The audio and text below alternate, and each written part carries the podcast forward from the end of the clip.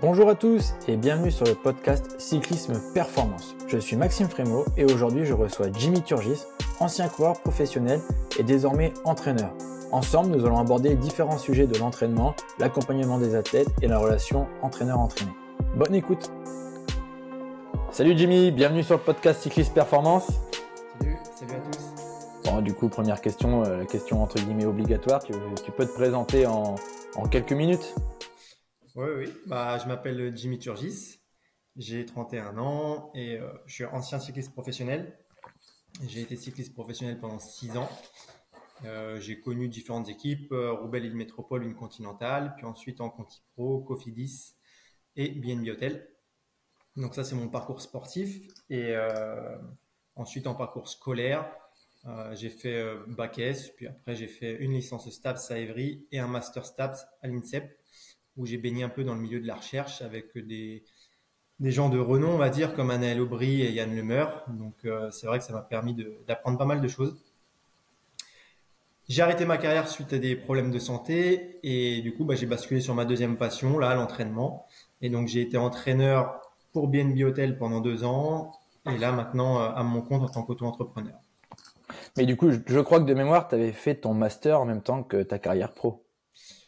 Ouais, c'est ça. Toutes mes études, j'ai fait pendant ma, ma carrière. Donc, euh, la licence, c'était à cheval sur euh, mes années de Nogent-sur-Oise en amateur.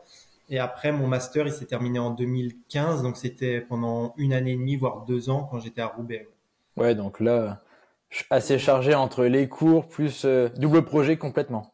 Ouais, ouais. En plus, ce qui était difficile. Donc, autant en licence, c'était assez facile parce que j'avais pas mal de passes droits via mon statut de sportif de Ouais. niveau sur les listes ministérielles. Donc, pour faire simple, en gros, si j'étais absent, Oui, il n'y avait pas de problème. c'était justifié. Donc après, c'était juste à moi de rattraper les cours, euh, de bien prévoir si j'étais absent à un partiel pour le passer en décalage et tout ça. Et à l'inverse, euh, le master, c'était pas du tout comme ça. Le master, c'était à l'INSEP. Donc c'était fait à la fois pour des sportifs et des non-sportifs.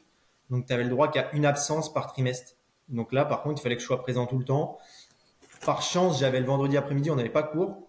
Tous les autres journées, c'était le Ouais. mais le vendredi après-midi, pas cours. Donc ça me permettait de partir en course euh, sans louper de, de cours, quoi. Mais euh, non, c'était pas facile parce qu'en plus c'est à Vincennes, donc les bouchons le matin, quand Ouais, ouais. 8 heures, bah, comme quelqu'un qui travaille, finalement, fallait se lever hyper tôt pour arriver là-bas à l'heure. Donc non, c'était pas facile de concilier les deux. Ouais. Ouais, non, mais c'est le double projet. Euh, Souvent, les jeunes, euh, on, on passe pro, on est dans une DN, on met de côté les études, sauf que si ça dure deux ou trois ans, tu vois, toi, tu as eu des problèmes de santé, donc entre guillemets, pas de chance, mais tu as pu rebondir en, en étant encore dans le milieu par ton autre passion, et c'est grâce à ça, tu n'aurais pas fait ça. Est-ce qu'aujourd'hui, à, à 28, 29 ans, tu reprends les cours, euh, tu te retournes en licence ou master Je pense c'est compliqué quand tu as connu euh, le monde pro et te dire, je retourne sur les bancs d'école. Ouais, non, c'est exactement ça. Alors après, je sais qu'il y a pas mal d'aides pour les sportifs qui arrêtent. hein.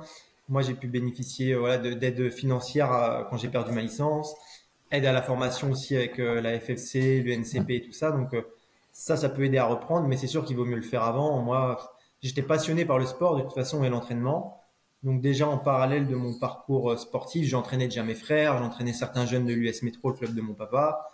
Donc c'était déjà un peu en moi, quoi. Donc forcément, quand j'ai arrêté, c'était déjà prévu dans ma tête que le jour où j'arrêtais, je passais entraîneur, sauf que j'avais prévu ça pour euh, 35, Ouais. 37 ans, quoi. Et que ça s'est, euh, voilà, ça s'est avancé de plusieurs années, mais euh, c'était mon projet de, de vie un peu. Donc, euh, Ouais, t'es, dans l'optique avant de passer pro, tu pensais déjà à être entraîneur. Et du coup, quand tu étais dans les équipes pro, tu avais un entraîneur ou tu t'entraînais solo? Euh, j'ai tout fait. Alors, je me suis entraîné solo, entraîné par l'entraîneur de l'équipe. Et euh, après, j'ai eu différents entraîneurs aussi à travers les différentes équipes.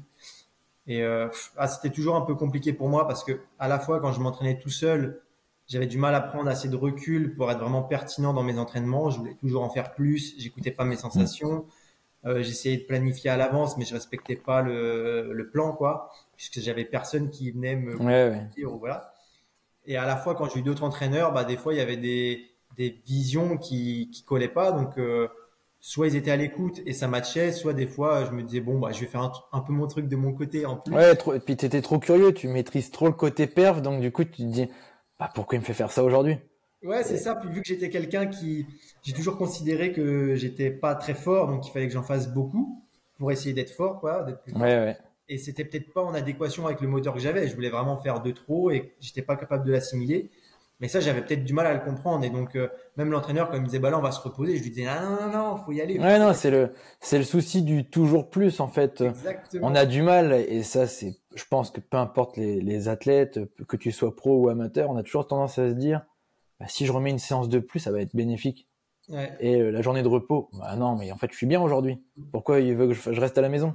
C'est pour ça, ouais, c'est pour ça que c'est important d'être vraiment dans un échange avec l'athlète pour apprendre à le connaître savoir si c'est quelqu'un qui a tendance à en faire de trop, quelqu'un qui a tendance à pas s'écouter, ou à l'inverse, quelqu'un qui s'écoute de trop et qu'il va falloir tirer vers le haut, et avoir après certains, certains repères chiffrés pour l'aider et lui faire comprendre certaines choses, quoi.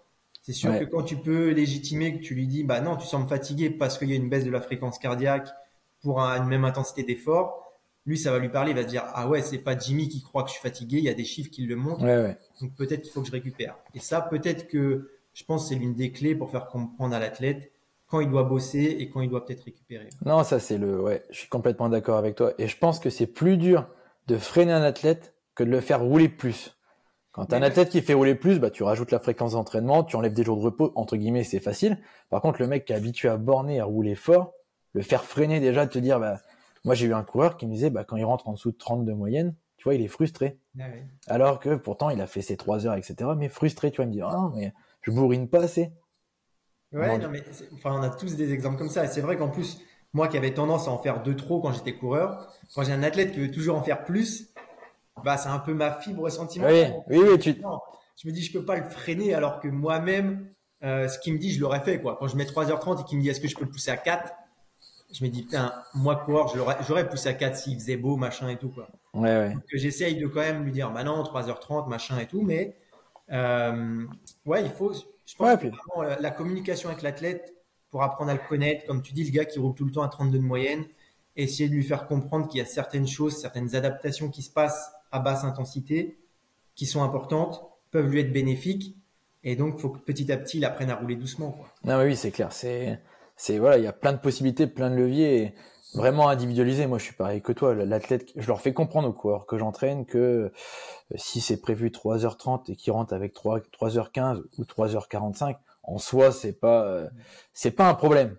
Parce que je veux pas qu'ils deviennent des machines ou esclaves du, du programme d'entraînement. Il faut aussi qu'ils aient cette liberté d'aller rouler, le plaisir. À côté de ça, c'est sûr qu'une journée de repos, qu'ils aillent pas faire 5 heures.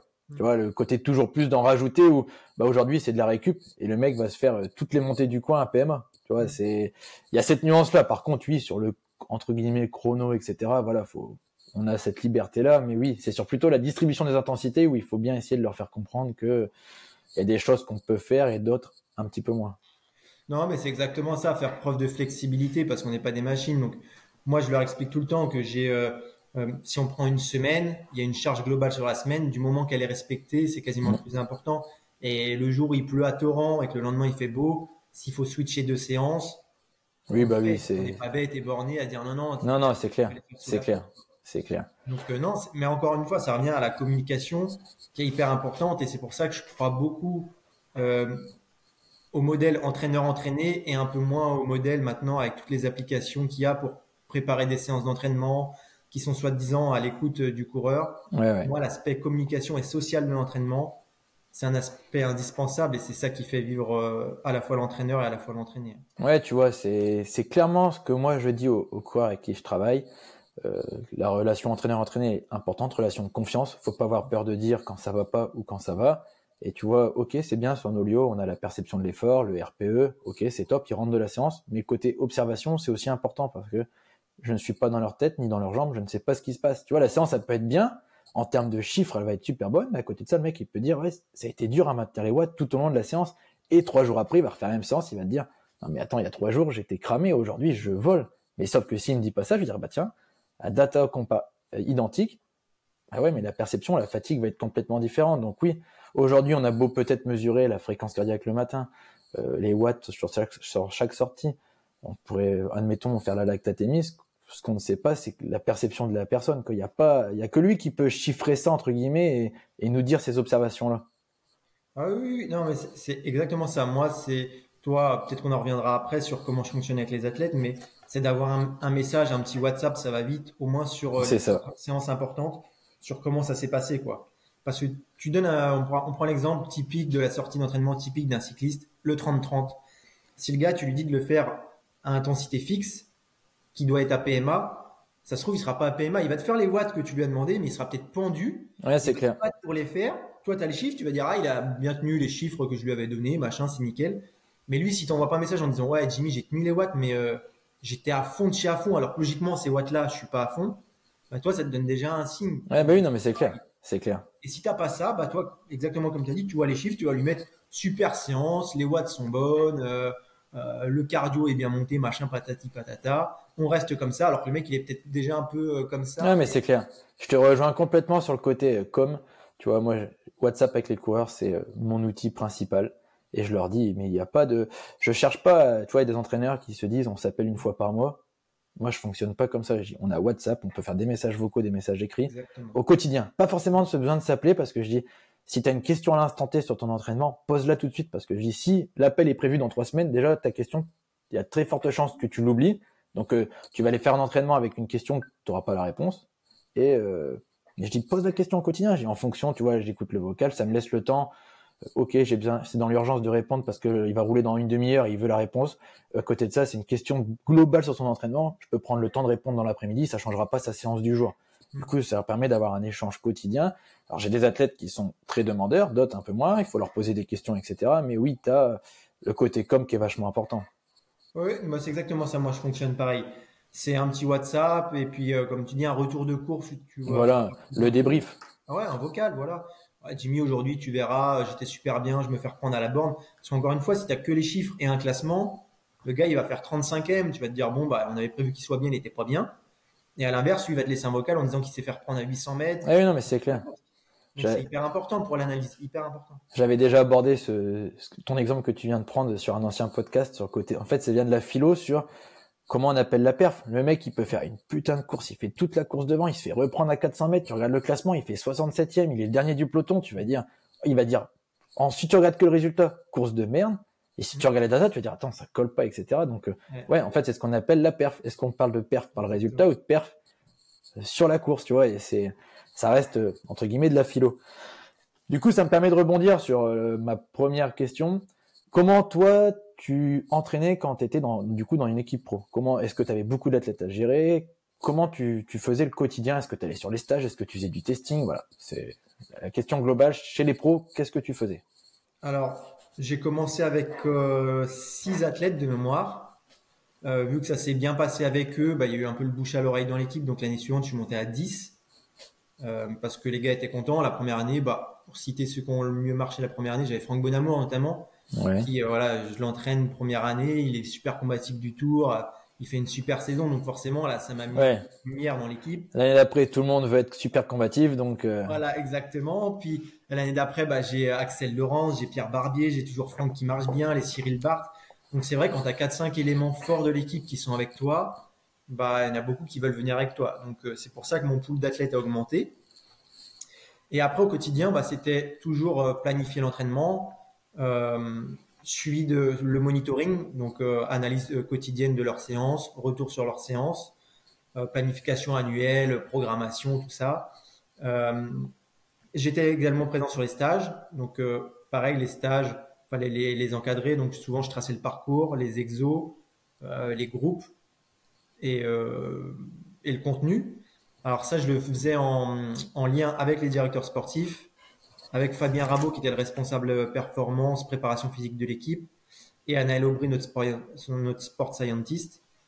Et donc en fait, j'étais avec tous ces, tous ces gens-là où moi je travaillais de mon côté, je leur proposais des choses, et après on échangeait pour faire le meilleur programme possible aux coureurs. Et la dernière facette, euh, j'avais pas, j'ai passé le diplôme de directeur sportif à l'UCI.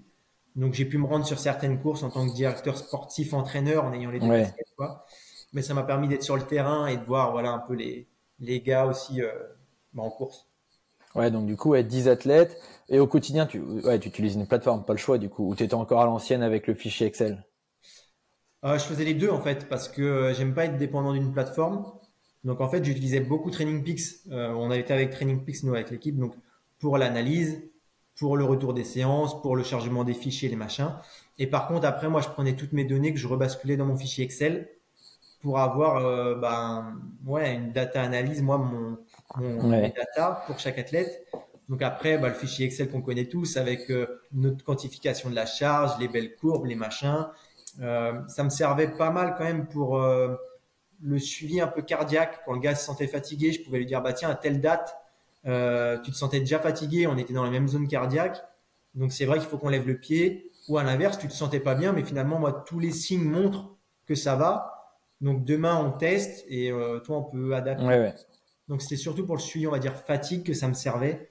Et après, oui, le coureur aimait bien, des fois, quand je lui envoyais, il voyait aussi, lui, ses fluctuations de courbe. Il se disait, tiens, c'est vrai, à telle période, je me sentais bien, telle période, je me sentais moins bien. Mais ça demandait beaucoup de temps, le fichier Excel, parce qu'il fallait reporter toutes les données à chaque fois. Donc, euh, sachant que déjà en stage, par exemple. Ah, c'est clair. Un stage, en fait, ce qu'il faut imaginer, c'est qu'un stage dure 10 jours. Donc, on est à fond pendant 10 jours, du matin au soir. Donc, ce que je faisais souvent, c'est que je délaissais un peu mon fichier Excel et j'étais vraiment concentré sur Training Peaks, l'analyse, analyse du parcours, la machin. Donc, et quand je rentrais chez moi pour rattraper les 10 jours, bah, tu as 10 athlètes, tu as 10 jours de retard pour chaque athlète.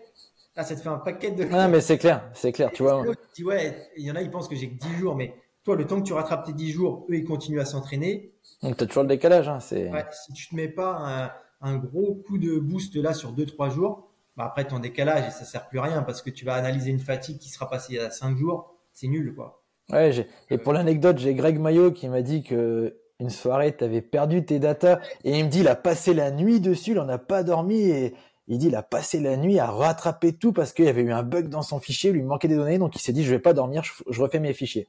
Ah ouais, j'avais fait de la grosse, en fait, je voulais basculer mes fichiers Excel sur mon disque dur pour les sauvegarder.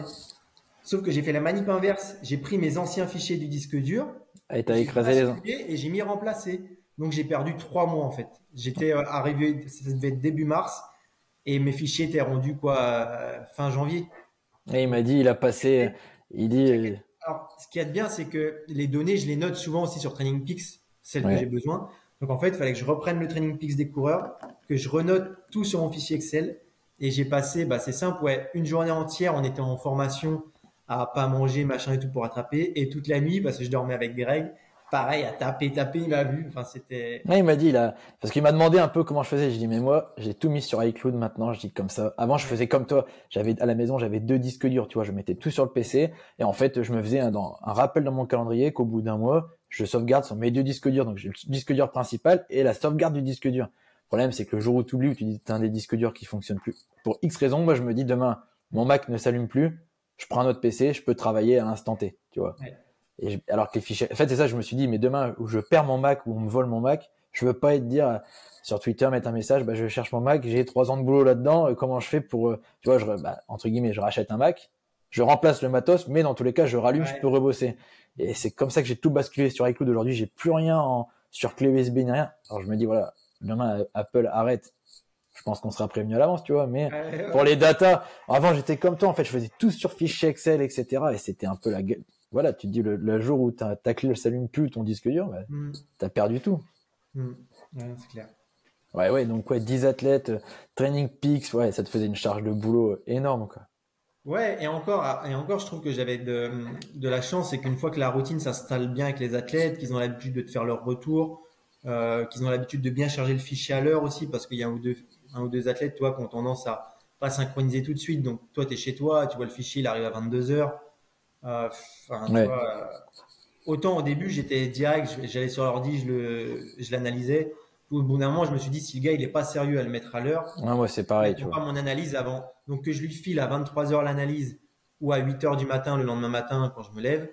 Donc, euh, petit à petit, j'ai basculé sur, bah, il l'aura demain matin. C'est à lui d'être aussi un peu plus sérieux, de le mettre à l'heure pour l'avoir à l'heure, quoi. Ouais, de toute façon, l'implication du coureur, quoi. C'est. Oui, ça. Quand tu vois que le mec te met pas ses sorties pendant deux jours, bah voilà, c'est que soit entre guillemets il a pas envie ou il s'en fout. Donc du mm. coup, est-ce qu'il a besoin du retour si tu vas pas lui rappeler trois fois si c'est à eux d'être partie prenante euh, de leur performance? On va pas les, on va pas les prendre par la main, d'aller rouler, leur faire leur faire leur séance. Hein. C'est c'est compliqué en fait. On a certains qui sont comme ça, d'autres qui sont limite la séance elle est mise sur la plateforme. Il faudrait que ton compte rendu soit fait dans les 30 secondes qu'on suivi. Donc euh, bah, c'est Kevin Reza qui m'avait chambré à une époque parce qu'au tout début que j'ai commencé, j'étais comme ça. J'étais chez moi, et t'attendais.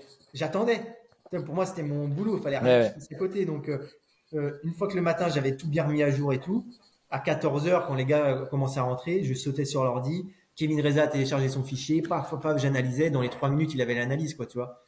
Et donc, quand il a arrêté, il m'a dit, Jimmy, franchement, lève la tête du guidon, quoi. Il m'a dit, t'es, Débranche un petit peu. Bah ouais, débranche. Il me dit, t'as pas besoin de nous écrire dans les cinq minutes qui suivent. Il dit, nous, de toute façon, on a fait notre séance. Tu sais c'est quoi? On va aller manger, on va aller prendre la douche, machin et tout. Il dit donc euh, qu'on l'ait à 14h05 ou à 16h, il dit c'est pareil. Ouais, On le temps de vivre.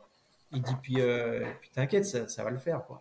Et du coup, tu fais un compte rendu après chaque séance ou que les séances spécifiques? Non, non, chaque séance. Alors, ça peut être des séances où ça va très vite. Le gars, il fait une heure et demie récup je vais prendre mes deux, trois infos que j'ai envie de voir sur le fichier, puis je vais lui mettre, voilà, tu as bien géré ta récupération, bonne séance, point, toi, ça va. Par contre, le gars, il va me faire 6 euh, reps à PMA ou il va me faire 15 euh, sprints dans la sortie. Bah là, j'analyse et je lui fais un vrai compte rendu. Tiens, tel sprint était mieux, euh, tu es parti avec une meilleure cadence. Ou tiens, celui-là, bah, es parti avec trop gros, ça se voit, ta PMAX, elle est moins bonne. Et donc, je lui ferai un vrai retour ouais, sur ces séances-là où, où le gars, en plus, je sais, avec le retour maintenant, ils aiment ça parce qu'ils voient qu'ils ont, ils ont bossé et que ça a été regardé. Quoi.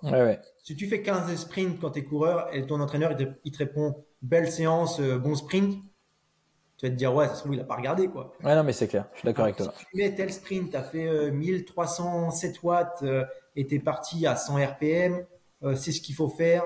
Tel sprint, tu vois, tu es parti plus bas, tu as fait moins de Pmax, le mec il va prendre conscience. Va se dire ah ouais Jimmy putain il m'a il m'a dit que quand je partais à 85 RPM je faisais des moins bons sprints que quand je partais à 100 et donc du coup après il va partir à 100 et toi après tu as des bons sprints et puis euh, le gars il gagne des courses. Ouais bah oui non mais c'est clair. Tu individualises et ça tu peux le faire quand tu as on va dire un nombre d'athlètes ultra réduit. Aujourd'hui ah bah, tu tu prends toute une équipe entière euh, même là des amateurs tu as 20 têtes ou 25 bah tu es obligé de tu choisis les séances que tu analyses parce que sinon c'est ah ouais non c'est exact oui, oui non c'est ça Là, voilà, tu es, entraîneur d'une équipe pro, tu payes, es payé pour faire ça. On, cherche à améliorer la perf. C'est ça, c'est pas le coureur ou l'athlète qui te paye, c'est l'équipe qui te paye pour ton. Donc c'est pour ça qu'après c'est, bah tu dois être ultra présent, tu dois répondre mm. quand l'équipe m'appelle. Moi, c'était tout le temps, bah quand on me disait tu peux entraîner un coureur de plus, bah en fait oui, je suis l'entraîneur de l'équipe. Oui, oui, euh, c'est ton boulot entre guillemets. Donc euh, bien sûr que je vais l'entraîner. Tu peux venir à un stage, bien sûr que je vais à un stage. Oui, oui. donc euh, c'est mais tu as la sécurité d'être embauché par une équipe. Euh, c'est ça. Et toi, ton point de vue entre quand tu étais coureur pro et, admettons, tu serais pro encore aujourd'hui, est-ce que tu vois une grosse différence, une élévation du niveau, ou est-ce que tu vois des grosses différences, ou au contraire, ça reste pareil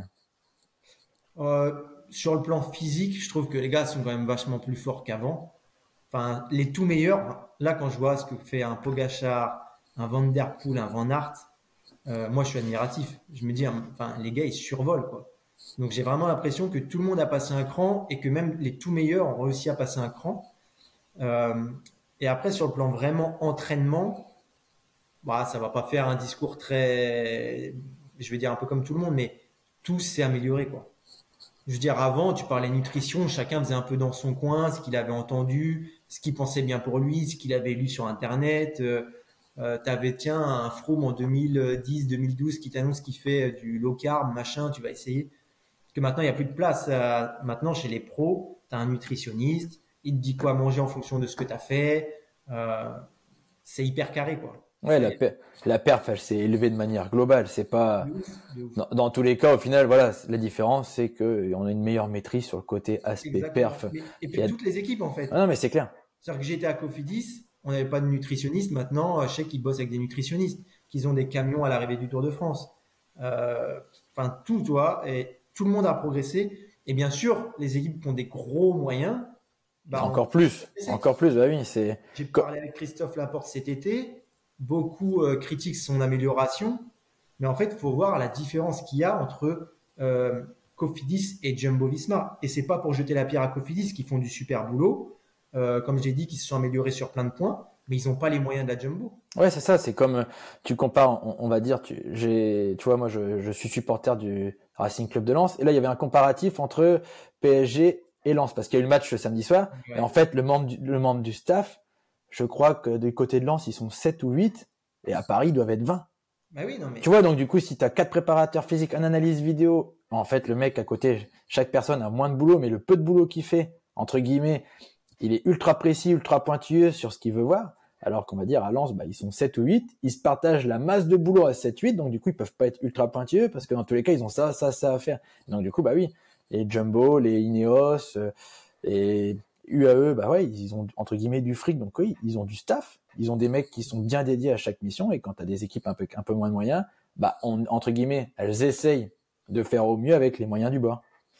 Ah non, mais c'est ça. Et encore une fois, hein, c'est il y a des équipes qui ont bien progressé. Toutes les équipes ont bien progressé, mais c'est vrai que celles qui ont beaucoup de moyens, bah, c'est plus facile. Et, et c'est clair que c'est très parlant. Euh, même ne serait-ce que le niveau. C'est Marc Madio qui disait ça, mais il n'a pas totalement tort. Quand tu prends une équipe française qui va venir avec un ou deux leaders capables de gagner, sur les classiques, ils venaient avec, on va dire, Kung et Madouas. Et à côté de ça, tu as Jumbo, ils viennent avec six mecs qui peuvent gagner. Quoi. Ouais, ouais, non, mais c'est. Donc quand tu attaques un secteur euh, que tu es la jumbo qui enfile 1, 2, 3, 4, 5, 6, c'est pas la même course que quand tu t'appelles Madois, c'est qu'on t'a bien positionné, mais que tu es 17e à l'entrée du secteur. Hein. Non, mais c'est clair, c'est sûr. Ton effort est différent. Et donc, et si on prend l'exemple de Christophe Laporte, avant c'était ça, c'est qu'il devait se battre pour être placé dans les secteurs, donc il perdait énormément de force, que maintenant il est déposé dans les meilleures positions.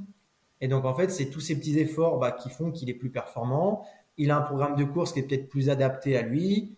Euh, meilleure nutrition. Euh, à l'entraînement, Cofidis avait quand même des bons entraîneurs. Hein. Vincent Millerius a tout le temps été un, un foot data et a tout le temps fait des plans très scientifiques. Mais voilà, il tombe, comme tu l'as dit, Vincent Millerius, il était peut-être, euh, en tout cas quand j'y étais, un peu seul à, faire ça pour toute une équipe. Oui, à Jumbo, ils sont tous sur la même longueur d'onde, à bosser avec un petit nombre d'athlètes et ça pousse tout le monde. Et puis même là, quand tu vois sur les, classiques Bourgogne-Franche-Comté qui viennent de se passer euh, d'où, etc., bah, ça roule encore plus vite que l'année dernière. Hein. Donc tu vois qu'il y a une élévation, une, élévation générale de perf. Et même moi, tu vois, quand tu bosses avec les jeunes, les juniors ou les voilà les, élites, je trouve qu'en Watt aujourd'hui, quand tu es N1, tu peux limite basculer entre guillemets assez facilement sur des classes 2. Hein. Comment ça roule Le niveau, de toute façon, toutes les DN, on va dire, elles ont les meilleurs ont tous des entraîneurs, ça roule au capteur de puissance il y a une élévation. Encore il y a 5-6 ans, tu prenais un capteur en, élite, bah, il n'y avait pas grand monde. Aujourd'hui, euh, il y a beaucoup de monde qui a le capteur. Hein. Même les juniors te posent des questions, sont plus. Moi, si je compare, tu vois, depuis que j'entraîne, les juniors d'aujourd'hui posent déjà beaucoup plus de questions côté perf sur la récup, etc. Les juniors il y a 5 ans. Pourtant, il y a 5 ans d'écart. Mais euh, ah tu vois, l'élévation, elle est globale. Elle n'est pas que chez les pros. Non, c'est clair. Tout évolue. Euh, l'exemple, tu vois, moi, quand j'étais junior, j'étais à l'US Métro je faisais tout dans mon coin, quoi. Tu vois, j'étais seul à l'US Métro. Maintenant, mon papa, il me fait intervenir à l'US Métro. Donc, je me pointe euh, encore il y a, je pense, un mois et demi, rassemblement de l'US Métro avec des jeunes euh, cadets, minime cadets juniors. Et on parle déjà de thèmes comme ça. Je leur dis, voilà, euh, surtout sur l'alimentation, vous prenez pas la tête, vous êtes jeune, faut bien mmh. manger. Attention, faut vraiment bien manger. Vous êtes en pleine croissance. À l'entraînement, faites pas n'importe quoi. Essayez, voilà, de, vous avez l'école à côté, des choses et déjà, on parle de thèmes comme ça, donc ça les sensibilise. Alors que moi, quand j'étais junior, il n'y a pas grand monde qui me parlait de ça, quoi. Oui, donc la, perf, elle était bonne, mais avec les, entre, comme je disais juste avant, les moyens du bord, alors qu'aujourd'hui, bah, avec Twitter, avec Strava, avec Facebook, avec Instagram, ils voient tout et en fait, bah, ils sont curieux, donc le niveau s'élève. Et c'est là qu'il faut faire attention, c'est bien leur faire comprendre que euh, y a une pyramide, qui a des fondamentaux à acquérir avant de vouloir aller rajouter un junior qui va te dire est-ce que je dois faire de la cryothérapie, tu vois? Tu as envie de lui dire euh, Ouais, la cryothérapie, on sait que ça a des bienfaits. Mais avant, est-ce que tu fais déjà bien tout? Est-ce que tu manges bien? Est-ce que, tu et encore plus, tu vois, je vois l'impact aujourd'hui et c'est l'exemple même que je prends pour mes pour les jeunes que j'entraîne. Ils ont l'école. Donc en soi, que tu sois dans le nord de la France, dans le sud de la France ou peu importe où tu habites, tu as un volume scolaire identique. Après, ça va être ton organisation de l'emploi du temps qui va être différente en fonction de ton lycée. Voilà, ça c'est. Il y en a qui ont de la chance de pouvoir rouler en fin de journée, d'autres moins. Mais à côté de ça, entre le jeune qui, on va dire, est déjà carré, il respecte son sommeil, il mange bien. Tu vois, il a déjà compris ces aspects-là. Et entre celui qui, en fait, oui, il a été s'entraîner, mais jusque 23 heures, il joue à la play. Du coup, il s'endort pas avant minuit, une heure. Bah, il se réveille à 7 heures pour aller en cours, nuit de sommeil très courte. Pourtant, il a les mêmes watts que l'autre qui est tout carré. Bah ouais, mais il y a une différence de perf. Donc, je leur dis, voilà, c'est, j'essaye de les sensibiliser sur le côté de maîtriser les aspects faciles avant de vouloir, ah, c'est bien beau d'avoir les bottes de presso, le pistolet de massage, etc. Mais si les bases ne sont pas faites, bah derrière, c'est tu mets un pansement sur un truc, quoi. Tu... Mm. Non, mais c'est exactement ça. Et c'est là un peu le tort des réseaux, justement, c'est de voir euh, les grands champions font ah, je sais pas, ouais, voilà, de la pressothérapie ou de la cryothérapie. Donc le jeune, il va voir ça, il va dire, ah, c'est ce qu'il faut faire pour marcher. Mais tu as envie de lui dire, non, mais attends, avant de faire ça, euh, le mec, il fait des semaines à 35 heures, il fait que du vélo, euh, il se couche tôt, machin et tout. Et donc, euh, fais d'abord ça pour après, comme tu dis, venir ajouter les, les petits plus, quoi. C'est ça. Ça, c'est un peu le, le, mauvais côté des, des réseaux, quoi. C'est de faire voir à des jeunes des choses qui sont pas encore faites pour eux, quoi. Ouais, c'est que nous, plutôt notre génération, on avait entre guillemets, Facebook débutait, Instagram, c'était pas aussi populaire qu'aujourd'hui. Aujourd'hui, tu regardes en triathlon, les Norvégiens, limite, tous les jours en story, ils mettent que la piqûre de lactate, tu vois, ils font tout, tu vois, ils, ils médiatisent, hein. eux, c'est leur boulot. Hein. Euh, et à côté de ça, en plus de ça, tu vois, ils sont sponsorés de Bull, ils te mettent la canette de Red Bull, donc tu as des jeunes qui prennent une Red Bull avant la course parce que, bah, ouais, mais non, mais en fait, oui, il reprend les bases, expliquer. Mais voilà, ils sont assez curieux, donc c'est top, mais oui, tu te dis bah la perf elle augmente parce que dans tous les cas aujourd'hui c'est pas que la perf elle augmente c'est que pour être performant aujourd'hui il faut faire ça hmm. il y a 5 ans tu n'avais pas besoin de faire ça parce que c'était moins moins important moins impactant ouais. Donc c'est pour ça que le niveau des jeunes évolue et que le niveau après des pros évolue aussi Et, et, en termes de planification ou tes grandes lignes d'entraînement est-ce que tu entraînerais il y a 5 ans tu t'entraînais déjà pareil ou tu avais les mêmes idées qu'aujourd'hui ou tu as évolué aussi? Ah non, non, c'est une évolution quotidienne. Hein c'est euh, le fait d'avoir euh, bah, travaillé avec des coureurs pros, d'avoir travaillé avec Anaël, avec Fabien. Ça m'a fait prendre conscience euh, d'autres choses, pas mal aussi en m'inspirant aussi de d'autres sports. Notamment, bah voilà, Anaël et Fabien, eux, ils viennent d'autres sports. Fabien, il venait beaucoup de, un peu du tri, mais beaucoup du roller.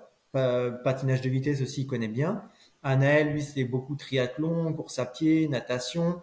Et bah, essayer de trouver des séances nouvelles pour plaire aux coureurs et qui répondent à des besoins.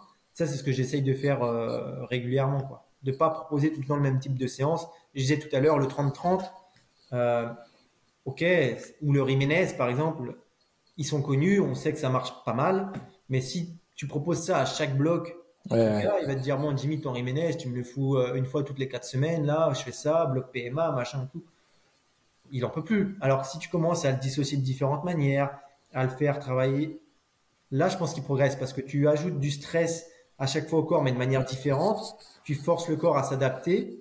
Et euh, donc, l'aspect physio, déjà, va s'adapter et va progresser. Et l'aspect psycho aussi, le gars va pas tout le temps faire la même chose. Oui, la routine. C'est pas la monotonie de l'entraînement. De se dire, bah, tiens, c'est bizarre, j'ai l'impression que cette séance-là, je l'ai déjà faite il y a 15 jours, j'ai déjà faite il y a un mois, ou, Jimmy me fait toujours faire pareil. Et voilà. Et du coup, le mec, en fait, entre guillemets, le corps aussi prend une habitude de, c'est pas un nouveau stress, c'est un stress régulier, donc. Euh, ça, c'est un tout petit peu plus vrai pour ceux qui ont l'école à côté. Ou finalement, vu que tu es dépendant de leur emploi du temps, euh, les semaines, même si les exos ne sont pas les mêmes, les semaines vont se ressembler. Si le gamin il fait 8 en termes de volume. Exactement. Si le gamin fait 8h, 18h le mardi, tu vas pas lui rajouter 4 heures de vélo. Donc tu vas lui dire, bah, on fait repos. Euh, le lundi, tu vas faire une petite récup parce que tu as un petit peu de temps. Et en fait, à la fin, tu vas te rendre compte que les semaines, ouais, elles se ressemblent.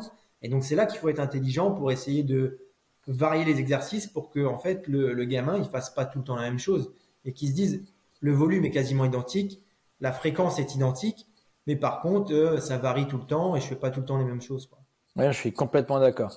Et vu qu'on a fait quasiment nos études en petit décalage, mais on doit être de la, même génération, tu vois, en termes de planif, est-ce que tu fais encore ta grosse planif limite? Moi, à la fac, on t'apprenait, tu vois, je me souviens en licence, la planif, il faut limite qu'elle soit faite au 1er janvier jusqu'au 31 décembre, tu vois. Et aujourd'hui, je la fais plus du tout.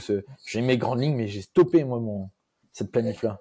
C'est marrant parce que euh, quand j'ai passé là le DES cette année, et il a fallu que je la fasse programmation annuelle, théorique. Moi, je leur disais, mais, vous savez, dans le vélo, nous, le c'est pas comme un, sport ou le triathlon ou tout ça où tu peux vraiment planifier. Euh, tiens, j'ai telle course, telle course, tel objectif. Nous, ça change tout le temps. Chez les pros, on m'appelait le lundi pour me dire, ah, finalement, Franck, il va courir dimanche, c'était pas prévu ta planif annuel, un Franck qui s'est blessé, enfin, tu vois. Non, mais c'est clair. Moi, j'ai, en fait, c'est plus pour le côté blessure et santé que j'ai arrêté de faire des planifs annuels parce que d'un côté, allez, tu te dis décembre, le mec est en reprise, tu te dis voilà, il t'a donné son calendrier de course, tu bosses, tu prends ton fichier Excel, tu passes trois heures là-dessus en disant, bah, je vais faire mes blocs, mes blocs, mes blocs. début janvier, admettons, là, il chope le Covid, 15 jours, là, ta planif, tu la recommences. Et après, tac, t'as toujours un décalage. Et du coup, je me suis dit, ben, dans tous les cas, on la tient pas, donc je fais du boulot pour, alors qu'au final, j'ai mes grands objectifs. On se met d'accord avec le coureur sur ces périodes déjà j'aime pas dire un objectif clé, mais on va dire plus période clé. Mm. Et à partir de là, on fait en sorte que avec ce qui se passe les semaines précédentes, moi ça m'arrive de dire bah tiens on fait un gros bloc de voilà on prépare, on fait un gros bloc de seuil. Et en fait, au bout de 15 jours du bloc, le mec commence à tomber malade parce que bah voilà, il fait pas beau dehors, il enchaîne les séances. Tu sais que là, avec la forme, euh, il peut vite tomber malade parce qu'on flirte avec les limites. En fait, ton bloc, tu le laisses tomber à l'eau, vaut mieux mettre 2-3 jours de repos qui repartent bien que dire bah on le continue. Mais voilà, si tu, par contre, si tu suis la planif annuelle, bah, tu te poses pas la question de est-ce qu'il doit récupérer ou non, on continue. Mais je pense qu'on se tire une balle dans le pied. Après, moi, c'est pas une planif annuelle, mais je bosse beaucoup avec les athlètes sur euh, euh, l'évolution que je veux euh, avoir avec eux sur l'année, par exemple. Quand Axel Laurence, en début d'année, on parle, je dis bah écoute Axel, avec toi, ce qu'on va bosser cette année, ça va être ces deux points-là en priorité. Je dis donc on va mettre l'accent sur ton seuil aérobie pour que tu gonfles le moteur parce que tu étais amateur, tu vas passer chez les pros. Et on va poser ta qualité pour que tu gagnes des courses. Donc tout ce qui va être sprint et lactique, on va en bouffer. Je dis après, je te cache pas, on va délaisser un peu ton SV2 parce que ça te fera pas gagner de course. Tu vas pas gagner en haut d'un col, tu vas pas gagner un chrono. Moi cette année, je prends le pari et si tu es d'accord, on fait ça, de bosser à fond ces deux filières là et de délaisser un peu celle-là. Et ça, ça va être mon objectif de l'année. C'est-à-dire que dès qu'il aura un temps mort où on pourra bien bosser, bah, peut-être que ça sera un bloc où je vais lui mettre beaucoup de volume pour le volume aérobie. Et à l'inverse, quand il va enchaîner beaucoup de courses, il aura déjà le volume. Donc on va juste aller bosser les hautes intensités. Et Axel, par exemple, avait été très content parce qu'il avait dit Waouh, euh, j'ai progressé, je suis vachement plus frais en fin de course. Il a gagné des courses en plus qui ont démontré qu'il avait progressé.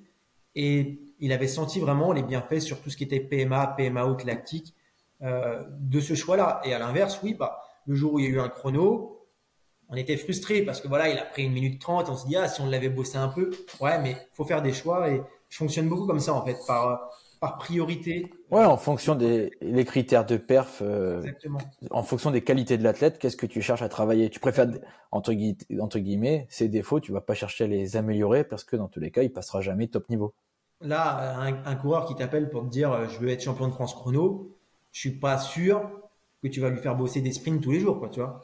Tu vas dire, bah, écoute, on va prioriser l'allure chrono, la position chrono, tout ce qui va avec. Ouais, c'est ça. Les, de temps en temps, on ira travailler pour. Oui, un rappel.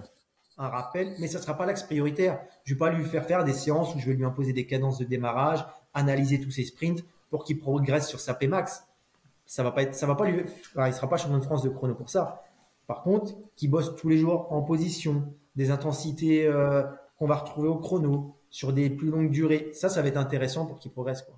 Ouais, non, mais c'est clair. C'est euh, vraiment un échange avec l'athlète sur objectif, là où on veut l'amener, parce que lui, il faut qu'il ait quand même euh, une vision de ce qu'il veut atteindre pour qu'il soit vraiment concentré sur son entraînement et qu'il se dise pas, ouais, moi je trouvais qu'il y avait rien de plus frustrant que de se dire, ouais, l'entraîneur, j'ai l'impression qu'il me balance des séances comme ça, qui lui viennent en tête non, mais je est conscience que l'entraîneur, il a réfléchi à tout ça avant. Qui propose pas. Si l'athlète écrit le matin et que tu lui dis, ouais, aujourd'hui, tu as qu'à me faire du 30-30, moi, euh, dans ma tête, je me. Coureur, bah, je me serais dit, non, mais en fait, il a aucune idée, il me balance ça pour se débarrasser. C'est pour ça que c'est important d'avoir la planifié un peu à l'avance, euh, d'avoir échangé avec l'athlète pour lui faire voir tes choix, pourquoi tu as mis telle séance. Si lui, il a des, comme tu disais, des questions, ou attends Jimmy cette séance là on l'a déjà fait la dernière fois je l'avais pas trop aimé. Est-ce qu'on peut en faire une qui se rapproche machin? Et un échange et au moins tout le monde va dans la même séance quoi. Non mais oui c'est clair c'est euh, je suis complètement d'accord avec toi sur le côté création de séance et tout. Tu vois bon moi je me prends la tête parce que quand tu as des amateurs ou voilà j'ai des amateurs de entre guillemets bas niveau j'aime pas dire ça mais des qui sont même pas élites tu vois mais qui ont très peu de temps d'entraînement donc beaucoup d'entraîneurs et moi sur Nolio j'ai une banque de données de séances parce qu'à chaque fois je l'enregistre parce que je me dis j'essaye en fait que tu vois entre guillemets, les séances d'endurance sur home trainer, euh, je fais des variations d'intensité, etc. Mais je me prends la tête, je dis, voilà, je le balance pas. Toute la semaine, il a des nouvelles séances, et je me dis, bah, si j'en remets une, parce qu'au bout d'un moment, tu dis, bah, attends, j'en ai déjà qui sont faites, je la remets, mais je me dis, il faut pas qu'il les faite dans les deux mois, parce qu'il va se dire, bah, attends, Maxime, entre guillemets, il se fait pas chier, il m'a déjà écrit la séance, 15 jours après, il me la remet, alors que, voilà, j'essaie, je me prends la tête sur plein de trucs, et même de, les séances extérieures. Je fais pareil que toi, je me dis, bah oui, déjà trouver une séance qui soit pertinente, bien calibrée, tu vois, là, là, Jordan, je vais proposer une séance de boss, tu vois, j'ai lu un petit truc, etc. Je me dis, ouais, ça peut être pas mal. En Bretagne, il n'a pas forcément de colle. Par contre, si on fait des répétitions de montée dans différentes bosses, bah, ça fait qu'on aura un temps de montée assez conséquent. Donc tu vois, là, je lui ai donné, je vais aussi attendre son retour. C'est ton dire, ouais, mais l'usure de faire demi-tour, redescendre, remonter, c'est peut-être pas le truc qui le botte. Ou à côté de ça, il va dire, attends, j'ai adoré, tu vois, j'en ai un qui a fait une séance à peu près similaire, qui m'a dit, au-delà de la difficulté, j'ai senti que j'ai super bien bossé. Ouais. Tu vois, c'est. c'est pour ça que c'est important d'avoir des retours, même pour nous, hein, pour progresser, pour s'adapter. Il y a un coureur, comme tu dis, ça va peut-être pas lui plaire. Un autre coureur, ça va plaire. Donc après, c'est des, forcément, tu vas pas proposer une séance qui plaît pas à un coureur. Mentalement, ça va le mettre en difficulté avant même qu'il ait fait la séance. Donc, c'est pour ça que c'est important d'échanger. Ouais. Et toi, en termes de, comment tu détermines tes zones d'entraînement? Tu, te bases sur euh, quelle métrique, entre guillemets, si tu les utilises ou, si tu es plus dans la perception?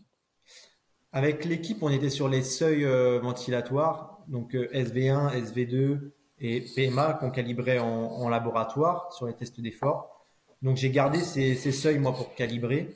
Donc euh, seuil endurance, l'allure que le gars il va être capable de tenir sur, je prends à peu près une heure et demie, deux heures. Normalement c'est un peu plus, mais pour avoir des données à vélo, le mec il a bourriné trois heures, ça commence à être un peu long. Alors que une heure et demie, deux heures, ça peut être une montée de colle où le mec s'est bien appliqué ou une course qui a roulé vite. Comme ça, je calibre à peu près mon SV1 que tu peux réajuster parce que finalement le SV1 ça va vite être l'allure où le gars il va monter une bosse euh, sans se rendre compte il va la monter à une allure qu'il estime euh, euh, tranquille et finalement il est déjà un peu SV1 quoi. donc je la calibre comme ça SV2 c'est le test un peu 20-30 minutes qu'on fait tout le temps en stage donc ça me permet de recalibrer un peu cette zone là aussi et si je peux pas le faire en laboratoire hein, mais maintenant ils passent tous des tests à l'effort ouais, ouais. recalibrer et la PMA, bah, c'est le test aussi pareil, un 4 ou 5 minutes en boss qui peut nous permettre de réajuster un peu ce qu'on a vu en labo. Et donc euh, voilà, je fais assez classique. Hein. Par contre, après, euh, du coup, euh, sur mes zones d'entraînement, je suis pas vraiment sur l'échelle grappe ou des choses comme ça. Je suis vraiment sur le modèle un peu scientifique. ce qui va se passer sous SV1, entre SV1 et SV2, SV2 à PMA, et après ce qui se passe au-dessus de PMA et enfin la phase euh, sprint lactique. Ouais, tu vois, moi c'était exactement dans la même thématique que toi. Je suis sorti de la fac, donc modèle assez grappe. tu te rends compte que si tu fais test 4 ou 5 minutes, bah, les zones d'endurance, elles peuvent être très très hautes, elles sont jamais maintenues, donc du coup, compliqué. Par contre, si tu fais juste le test 20 minutes, tu prends les zones FTP, bah, tu te dis, bah, tiens, c'est bizarre, en endurance, on est bien. Par contre, la PMA, elle est un peu sous-estimée ou en fonction du seuil, tu vois, tu, du coup, en fait, aujourd'hui, je suis sur un gros mix parce que le modèle 3 zones norvégien, c'est bien, on va dire, pour le triathlon, mm. pour un, effort où tu es tout seul. Limite en chrono, nous, ça pourrait le faire. Un mec qui prépare que du chrono, le modèle 3 zones, complètement pertinent. Par contre, en course, bah, t'as pas le choix de découper en disant, bah tiens, je veux voir le, nombre de le temps passé à PMA, le nombre de temps passé limite en tempo, en critique, en endurance, en récup, tu vois. Donc du coup, je redécoupe quand même en 7 zones. J'avais fait l'année dernière, j'étais passé en 6 zones, tu vois, j'avais mis dès qu'on est au-dessus de PMA, on était sur le côté glycolytique, donc que tu sois une seconde ou deux minutes à bloc, j'avais mis, c'était la zone 6. Sauf qu'au final, en termes de relance, bah, du coup, j'ai réduit zone 6, zone 7, je suis rebasculé là-dessus pour l'analyse, tu vois. Ben, c'est marrant, j'ai fait exactement pareil. Moi, master, on me dit, il faut proposer un modèle, paf, je pars sur le modèle grappe. Puis en fait, j'arrive avec Anaël euh, et Fabien, on commence à calculer et je me rends compte que euh, si tu fais un pourcentage de ta PMA ou de ton 20 minutes, bah, tu as des zones qui sont si on regardait l'individu, qui collait pas à tous les individus. Quoi. Il, y en a un il y en a un pour qui ça allait bien coller, et il y en a un autre qui allait avoir des valeurs complètement faussées par rapport à ce qu'on avait pu trouver en labo. Donc en fait, après moi, j'ai refait comme toi, c'est que j'ai gardé pour que ça parle à tout le monde cette zone, mais par contre que je recalibre ouais, ouais, je... manière. Et, euh, et, avec l'équipe, on avait fait ça aussi de toute façon parce que euh, si du jour au lendemain, tu arrives dans une équipe avec des directeurs sportifs, des coureurs qui depuis leurs plus jeunes années ont connu l'échelle grappe, cette zone, et que toi tu arrives, tu leur dis les gars, on va travailler en trois zones, ça va être plus simple pour tout le monde. Ouais, ils sont... À leur dire, il va falloir être en zone 1, mais que ta zone 1 peut monter jusqu'à 330 watts. Le mec, il va te dire, ah non, mais moi, quand j'étais I1, euh, c'était jusqu'à 200 watts. C'est quoi ton truc Ouais, non, mais c'est. I1, I2. Alors, et en fait, on était sur un dialogue un peu euh, bancal. Donc, on a dit, attendez, de toute façon, c'est simple. On va recalibrer cette zone. Comme ça, ça sera pareil, on vous dira zone 1, zone 2, euh, ça sera pareil, ça va pas vous changer quoi. Tu vois, moi j'ai j'ai fait j'ai eu ces premiers trucs là, tu vois, je sors de master, j'ai fait le master à Besançon, donc à ta Fred en cours, etc. Donc le modèle grab, tu te dis ouais, j'y crois à bloc. Et en fait, quand tu prends des coureurs qui ont des grosses résistances glycolytiques, tu vois, et, et qui te sortent des watts. J'en ai un, il te sort des watts de fou. Il est capable de terminer son 4 minutes pendant, il pourrait te faire 30 secondes de sprint. Donc, du coup, il fait monter ta valeur de PMA. Si tu prends un 4 ou 5 minutes en boss ou 4 5 minutes sur plat, tu as quatre valeurs différentes. Tu dis, je fais une moyenne. Et là, tu te rends compte que tes zones, et en fait, quand il roule en endurance, il me dit, mais l'endurance haute, mais j'explose. Il dit, je la tiens pas. Et là, tu te dis, oh, attends, c'est bizarre. C'est endurance, tu tiens pas, ça devrait être illimité, soi-disant, selon le truc. Donc, du coup, c'est comme ça, tu vois, je me suis dit, ouais, il y a un petit problème. Il y en a, certains, c'est pile poil, et d'autres, tu vois, j'ai, dans la formation que j'ai sortie, j'ai repris des valeurs, et en fait, j'ai le, j'ai un coureur, sa zone de haute, si je prends le modèle grappe, elle est à 10 watts en dessous de son record 20 minutes. Et là, tu dis, ouais, c'est pas cohérent, du coup, tu dis, il tiendra pas, ça va, ça va exploser. Bah, nous, c'était ouais, beaucoup sur les zones endurance, quoi, où on avait. Ouais, le souci. C'est-à-dire que le mec, tu allais lui dire de bosser un peu, euh, je sais pas, tu allais lui dire de faire des portions de 10 à 15 minutes ASV1. Euh, si tu avais juste extrapolé par rapport à un pourcentage de PMA, c'est ce que tu as dit, un mec qui va être très, très puissant, très lactique, euh, il va avoir du coup des zones élevées, et ça se trouve, il est pas endurant en fait. C'est ça. Tu vas le faire bosser, il va te finir le 15 minutes en disant non, mais attends, j'ai fini le 15 minutes, mais j'étais pendu. Alors toi, tu dis, mais non, mais attends, non. 15 minutes, tu étais capable de continuer encore au moins 45 minutes comme ça, mon Goko. Et là, tu dis, il y a une, une adéquation quelque part. Donc, euh, ouais, faut, faut, voilà, faut se servir des chiffres, du ressenti de l'athlète. Tu vois, c'est pour, moi, c'est pour ça que j'ai basculé sur la puissance critique. Tu vois, je fais plus le 20 minutes complet, je fais plus le 5 minutes. En gros, la puissance critique avec deux tests. Un test court. Maintenant, j'ai du mal à imposer, tu vois, ma réflexion fait que j'avais toujours tendance à dire, tu fais un 4, tu fais un 5. Mais mentalement, tu vois, toi, tu as été pro, donc tu as l'entraîneur qui disait ça. Moi, j'ai jamais été pro, mais euh, peu que je fais mes tests, etc., en fait, tu te dis, bon, il veut un 5, putain, t'arrives en haut de la bosse, aujourd'hui, t'es bien, t'es en 4,40, tu dis, ouais, il faut encore que je me mette 20 secondes. Alors, tu vois, c'est ce que je leur dis aujourd'hui. Je fais des tests, tests courts, je leur demande entre 3 et 6, mais je dis au final, déjà, sur les routes d'entraînement, ça sert à rien si tu habites en Picardie, tu vas au pied du Ventoux, tu fais tes tests au Ventoux, dans tous les cas, les valeurs vont être augmentées et tu reviens en Picardie, tu les tiendras pas. Mm. Donc du coup, je leur dis test court, entre 3 et 6, et je leur dis, mais surtout choisis, admettons, la bosse que tu veux, le segment que tu veux faire, et s'il fait 4,20 ou 5,40, euh, mais du moment que tu le fais à fond, moi c'est bon. Et du coup, entre guillemets, j'extrapole la PMA à partir de ce test court-là. Dans tous les cas, la fourchette, hein, si le mec il fait sur 3,30, il fait 420, euh, tu sais que la PMA va être autour de 400, tu vois, on est dans, mm. dans, une valeur cohérente, on peut baisser un petit peu, on réajuste. Et après, je fais un test plus long entre 10 et 20. Et pareil, en fait, je lui dis, prends un segment. Du moment que tu le fais à fond.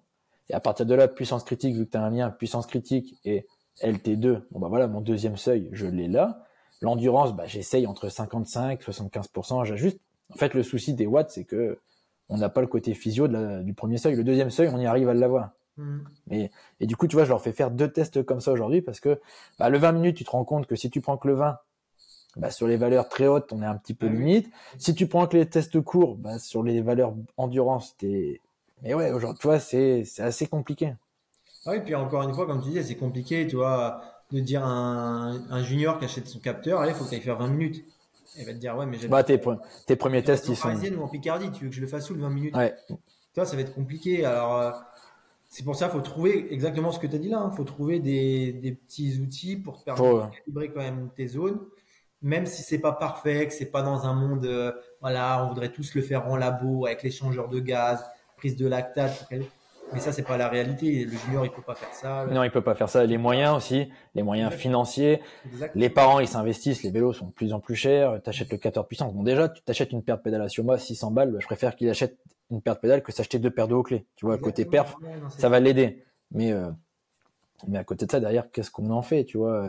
On va dire, bah, c'est simple. Ouais, les, ceux qui sont en montagne, ouais, leur seuil et tout. Bah ouais, mais nous, en Ile-de-France ou Picardie, toi, t'as encore plus de circulation que moi. Mais moi, à part les champs, euh, vent du Nord, vent du Nord pendant un mois, donc les parcours sont toujours pareils. Bah tu dis ouais, ton test, bah ouais, tu prends un grand plateau. Mm. Bah si t'es parti, tu sais que t'as une ligne droite ou sans stop ni rien pendant 12 minutes, bah fais ton test là et on va prendre cette valeur là. T'as le vent qui est face à toi, tu dois sortir les watts. Ne cherche pas à comprendre parce que c'est sûr si tu prends vent dans le dos, tu te mets 53 11, t'es à 55, mais t'es à 200 watts donc. Euh... Ouais, puis après encore une fois, je pense que c'est à l'entraîneur de s'adapter aussi voilà à l'athlète, à sa région donc. Euh le jour où il part en stage en Espagne, tu lui dis, bah écoute, allez, on en profite, on fait un vrai test en boss, comme ça tu auras une valeur, peut-être, on pourra la comparer à ce que tu avais fait sur le plat. Euh, tu passes un test à l'effort pour ta licence. Euh, est-ce que tu es en condition, pas en condition, mais essaye de, de me récupérer les courbes, que j'essaye d'analyser un peu. Voir ah oui, c'est clair. Puis voilà, après, tu affines au fur et à mesure, il, il fait une séance, tu demandes un certain nombre de répétitions. Un jour en course, tu sais pas, peut-être qu'il va faire une course où il va te faire un 5 minutes à fond pour une raison ou une autre. Tu vas dire, ah bah tu vois, en fait, ton 5 minutes là que tu as fait, bah, on est dans les zones estimées ou alors on est un peu en dessous, un peu au-dessus, tu as progressé.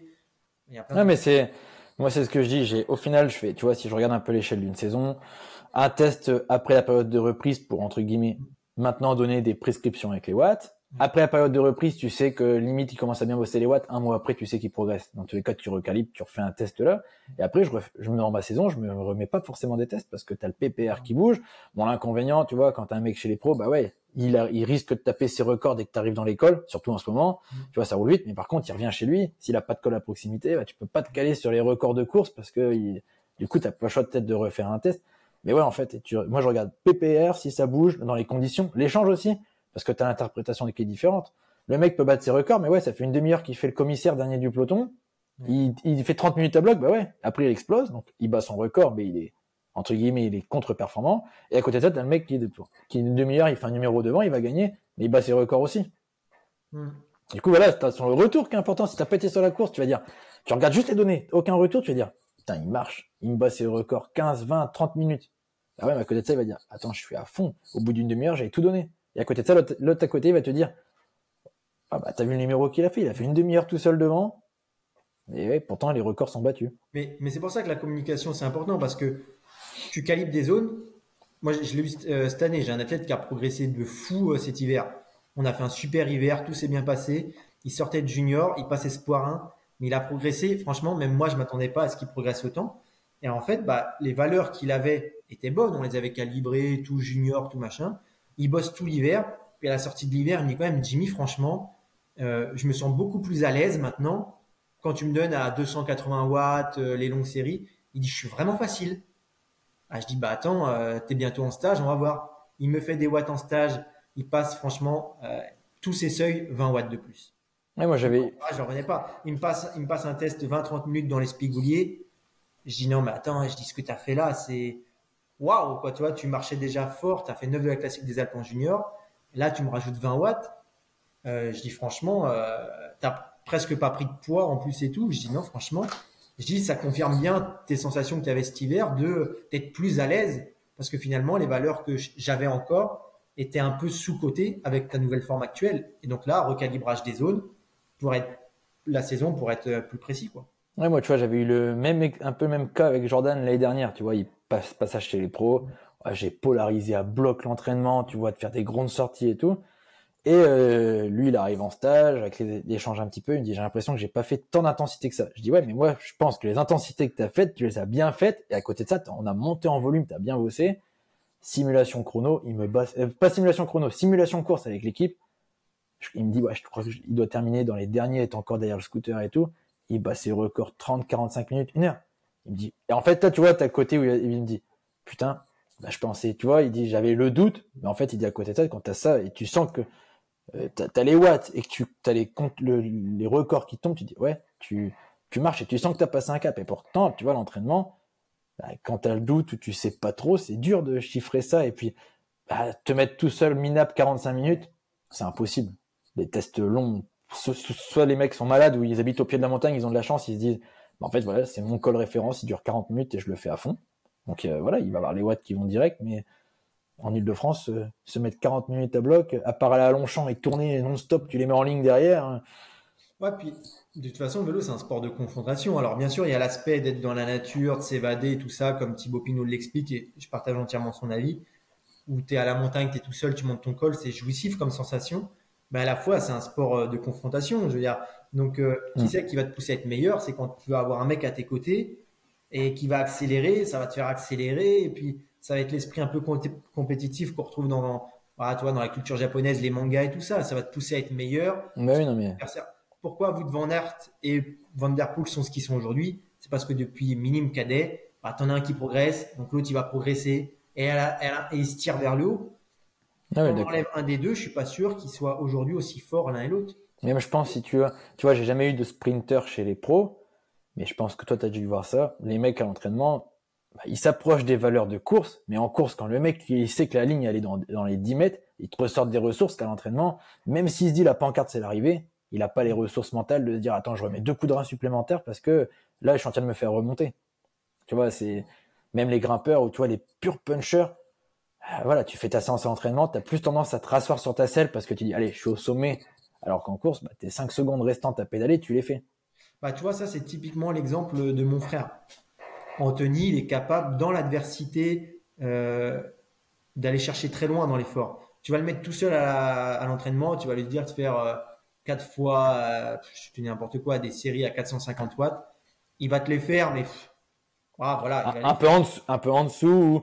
Il, fait, il va pas, il va pas te faire les 5 minutes, mais il va te faire 4,55 parce qu'il va s'être relevé en haut de la bosse. Quoi. Puis, puis il va te les faire, mais sans le sentiment d'avoir fait mal à qui que ce soit. Il va te dire ouais bah j'ai fait, j'ai fait mes. Par contre en course, quand il fait le jump entre le groupe 2 et qui revient par exemple euh, en une année autour des Flandres et qui revient sur la tête, tout le monde dit waouh l'effort incroyable qu'il fait. Bah ouais, c'était au bout de 200 bornes. Il a ressenti, il a ressorti ses 450 watts. Ouais. Et là, par contre, il s'est dit, ouais, là, j'ai fait un numéro. Alors qu'à l'entraînement, il n'a pas cette sensation-là. Ouais, il, est... il a été chercher loin. Il a été chercher euh, dans, dans, sa tête. Au bout de 200 bornes, être capable de faire ça. Là, c'était hyper beau, quoi. Ouais, la tolérance à la douleur, l'envie. parce qu'il sentait les autres. Il s'est pas dit, tiens, ça va me faire 5 minutes à 450 watts. Il s'est dit, il faut que je sorte du groupe, que je rentre sur la tête. Peu importe si ça dure 2 euh, minutes ou 7 minutes, il faut que je rentre. Donc après, lui, il s'est mis en mode effort max. Euh, oui, il n'a pas cherché à comprendre, alors qu'en cours, à l'entraînement, bah, ce côté-là, on se met entre guillemets en protection. Hein. Et à la fois, c'est une super valeur, mais à la fois, c'est une valeur qu'il est capable de faire à l'entraînement, parce que là, bon, il avait 200 bornes dans les pattes, mais euh, encore une fois, c'est l'adversité qui te pousse à, aller chercher. Ouais, et puis je pense, c'est exactement pareil quand tu fais tes tests à l'entraînement, quand tu dis au mec, va me faire un 4 ou 5 minutes. Quand le mec, s'il est pas bête aujourd'hui, il va sur sa plateforme, il regarde son dernier record, il attaque la bosse lui, il va te dire qu'il a pas regardé, mais ça tombe sur son compteur, il va se dire, attends, fin j'étais à 430, je me recale sur 430, et puis si à la fin je peux, j'accélère. Tu vois, est-ce qu'au final, il est à bloc, à bloc? Ah, sauf si tu seras à côté, tu le verrais, tu te dirais, mais encore. Tu vois, tu pourrais être à côté et le voir, il peut être, il peut faire les stigmates du mec à bloc, et puis, euh, à ah. faire, juste améliorer, tu vois, tu, améliorer de 5 watts, tu vas dire, ok, il a amélioré, mais est-ce qu'il aurait pu faire plus? Ou est-ce qu'il n'a pas été dans la gestion? Moi, c'est exactement ça. Hein. Moi, tu me faisais partir pour un test de 20 minutes ou 5 minutes, je regardais mon record, je partais sur les bases de mon record. Soit tu étais bien, et donc comme tu l'as dit, tu accélérais un peu à la fin, tu le battais de quelques watts. Et tu dis, ouais, c'est bien. Pas bien et tu t'écroulais. Mais au moins, à la fin, voilà. Et pareil, les moments où je me sentais bien, bah, le PPR, maintenant, il t'analyse, euh, je, vois sur Nolio, il t'analyse tout, quasiment euh, seconde mm. par seconde. Ouais, ouais. Le report, une seconde, deux secondes, 30 secondes il y a des records que tu fais jamais en course. C'est rare en course de te dire, allez, euh, je fais euh, deux minutes à fond. Ouais. À moins d'avoir une arrivée en boss, soit tu es obligé de gérer parce qu'après, il va falloir basculer. Alors, il y a des records qui sont presque faciles à faire, quoi. Ouais, ouais. Je fais un deux minutes, tu sais que tu l'as quasiment jamais fait, donc tu vas le faire. Et euh, moi, il y a des records comme ça, tu vois, ou 12 minutes. Il y a des records 12 minutes, par exemple. Tu te dis, c'est soit tu fais 10, soit tu fais 15 à l'entraînement. Ouais, mais c'est clair, c'est clair. Et taper le 12, c'est possible. Et donc, moi, je sais que des fois, j'aimais bien faire ça quand j'étais en forme. Je me disais, tiens, ce record-là, je vais me le faire et tout. Eh bah oui, c'est en fonction, tu sais que un grimpeur, tout ce qui est duré entre 5 et 20 minutes, il va être battu en course parce que voilà, s'il arrive en col, il risque de les battre. Un sprinter, tout ce qui est durée courte, un puncher, mais en fait, admettons, ton sprinter, à son, son 20 minutes, ouais, pour qu'il le batte. Soit c'est parce que la fin de course, elle a, et encore, soit ils se retrouvent en échappée et qu'ils sont à 5 ou 6 et ils gagnent au sprint derrière et ça va le faire battre son record. Mais sinon, le mec, on est dans un fauteuil jusqu'au 400 mètres, ok, il faut qu'il ait de la caisse parce qu'il y a des variations d'allure avant, mais sinon. Nous, les meilleurs sprints, les meilleurs Pmax, c'était en stage en février, en janvier-février. On mettait les mecs derrière le scoot, donc euh, bonne cadence parce que naturellement, tu es, lancé. à 100 RPM, tu es lancé à vive allure, bonne condition climatique, le scoot qui t'ouvre la route, tu gicles, tu prends l'aspiration, donc tu montes tout de suite en cadence. Pmax. Record à chaque fois. En course, c'est un petit peu moins vrai parce que bah. C'est la loterie, hein.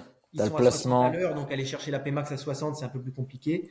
Ça va plutôt être des records, peut-être parfois sur la durée, tu vois. Mais les Pmax, nous, tu voulais les faire, tu savais que c'était en janvier-février. Le mec, il est frais, le système neuromusculaire nickel. Euh, Ouais, et puis il est, il est en mode stage, il est là, il sait qu'il y a les entraîneurs, donc il veut montrer qu'il a les watts, donc c'est sûr.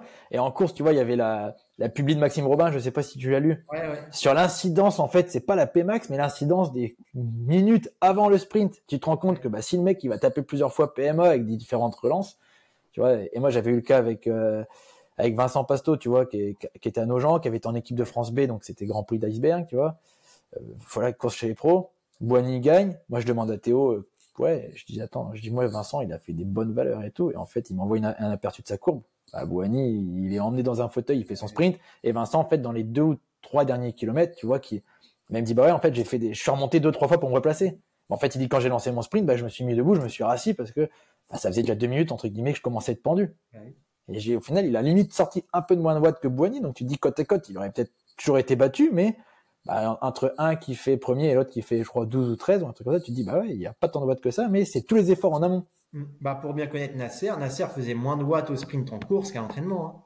Hein. Ouais, tu vois. Il était bien emmené, bien machin. Quand il déboîtait, bah, il était tellement sur de la survitesse que finalement, il ne pouvait pas aller atteindre son Pmax. Il était capable de te faire, de mémoire, c'était 1550 pour son poids qui était de 60 et 65 kg, donc c'était des très bonnes valeurs en stage. Et en course, il gagnait avec 1350, euh, 1400 watts. Hein. Ouais, tu te dis, putain, tu te dis, mais t'es pas. J'avais Pierre Barbier. Pierre Barbier, il te fait 1700 watts à l'entraînement, il bat ses records, tu dis, mais là, tu vas les broyer. Et en course, bah pareil, vu qu'il est lancé, qu'il a fait de la PMA avant pour se replacer, machin, il te sort, ah, j'allais dire que, mais il te sort 1500, euh, 1450 watts. Et il gagne pas exactement ce que tu as dit, parce que moins bon placement, parce qu'il a fait des efforts un peu euh, avant pour remonter, parce qu'il y a eu un virage. Alors que si tu mettais tout le monde côte-côte, je vais pas dire qu'il gagnait, mais. Ouais, mais oui, tu les mets en mode dragster, tu dis, allez, voilà, tout le monde lancé pareil, chacun dans son couloir comme un 200 mètres ou un 100 mètres en course à pied, mm. là où ça serait plus le Pmax brut qui parlerait. Là, tu verrais des diffs. Alors que là, aujourd'hui, entre le mec, le poisson pilote qui te fait un job parfait, qui te dépose comme il faut, et toi, d'ailleurs, t'as plus qu'à, entre guillemets, prolonger l'effort, et celui qui est cinquième, qui doit remonter les trois gars devant pour aller, tu vois, tu te dis, si tu regardes l'effort, bah, celui qui est troisième, il a fait un plus gros effort que, mais c'est pas celui qui gagne. C'est ça. Et à l'inverse, tu as des coureurs qui vont être, là, je prends l'exemple d'Anthony, mon frère. Il a pas une super Pmax pour son poids. Mais par contre, vu qu'il a du super maintien et à PMA et tout ça, si le sprint est dur, bah, tu vois, il va être capable de te faire déplacer au sprint. Alors qu'à à l'inverse, en Pmax, tu mettais tout le monde côte à côte. Oui, il serait pas, mais comme il se place bien, il résiste plus aux efforts d'avant. C'est ça. Les efforts d'avant qui sont durs pour les sprinteurs, pour lui, sont finalement moins durs. Et donc, quand faut lancer bah lui, au contraire, il, perd très peu de watts par rapport à ce qu'il fait à l'entraînement et en course. Donc, il fait toujours ses 1300 watts. Donc, pour son poids qui est pas extraordinaire. Mais vu que les autres vont perdre, et eh ben lui, son 1300 watts, ça va lui permettre de faire une super place, quoi. Ou de suivre le super sprinter et d'aller chercher une super place et voir euh, de gagner, quoi. Bon, du coup, ça me permet de rebondir sur ma dernière question. Tu vois, c'est clairement ce qu'on en tient de parler, c'est le PPR, on va dire, avec la fatigue. Est-ce que toi, tu le regardes ou pas du tout?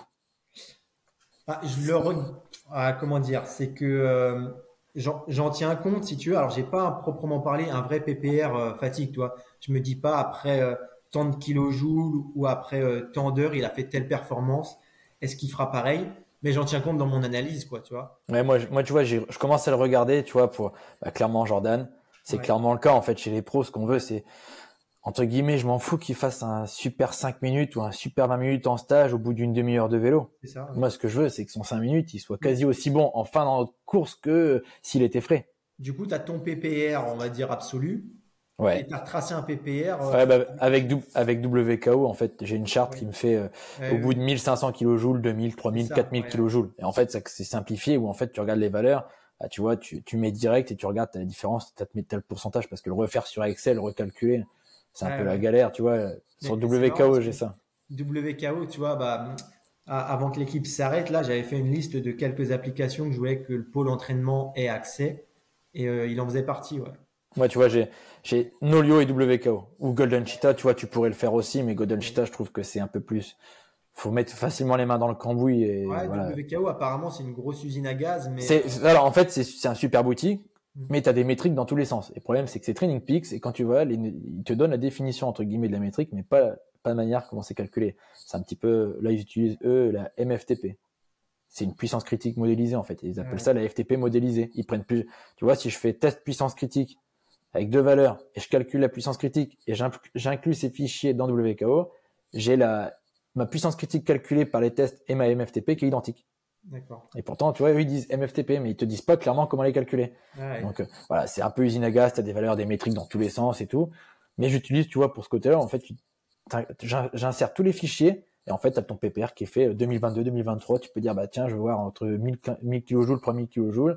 Tu vois, bah, tiens, le but, c'est, OK, bah, comment je fais maintenant des séances pour amener de la fatigue, pour faire des, exercices à partir de tant de kilojoules, tu vois, pour que, Du coup, bah, c'est bien, euh, tu vas rouler avant, tu fais du tempo, tu vois, t'inclus de la fatigue pour calculer les kilojoules, et ensuite, on met seulement en place les exos.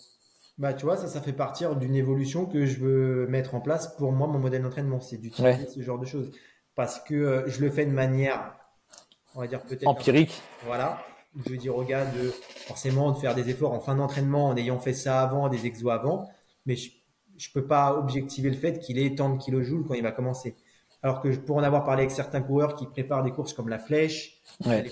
et ça serait complètement pertinent là, tu vois, bah, te dire. Tu vois, j'en avais parlé, je crois que c'était avec, euh, bah, c'était Cosnefroy et Jean-Baptiste Kickley. Ils bossaient un peu comme ça. C'était, tu me fais une sortie avec tant de kilojoules avant de faire des efforts. Ouais. Et pour une épreuve comme la flèche, moi dans ma tête, j'avais dit mais ils ont entièrement raison. Bah oui, c'est une manière, comme tu as dit, empirique, où j'aurais analysé le parcours. Tiens, il a fait 200 bornes, tant machin. Donc j'aurais dit au gars de simuler une course, machin et tout. Ouais, c'est et tu vois, il y a des, plusieurs publics qui l'ont montré aujourd'hui que les top niveaux, ils ont une très faible perdition entre les efforts frais et les efforts euh, fatigue.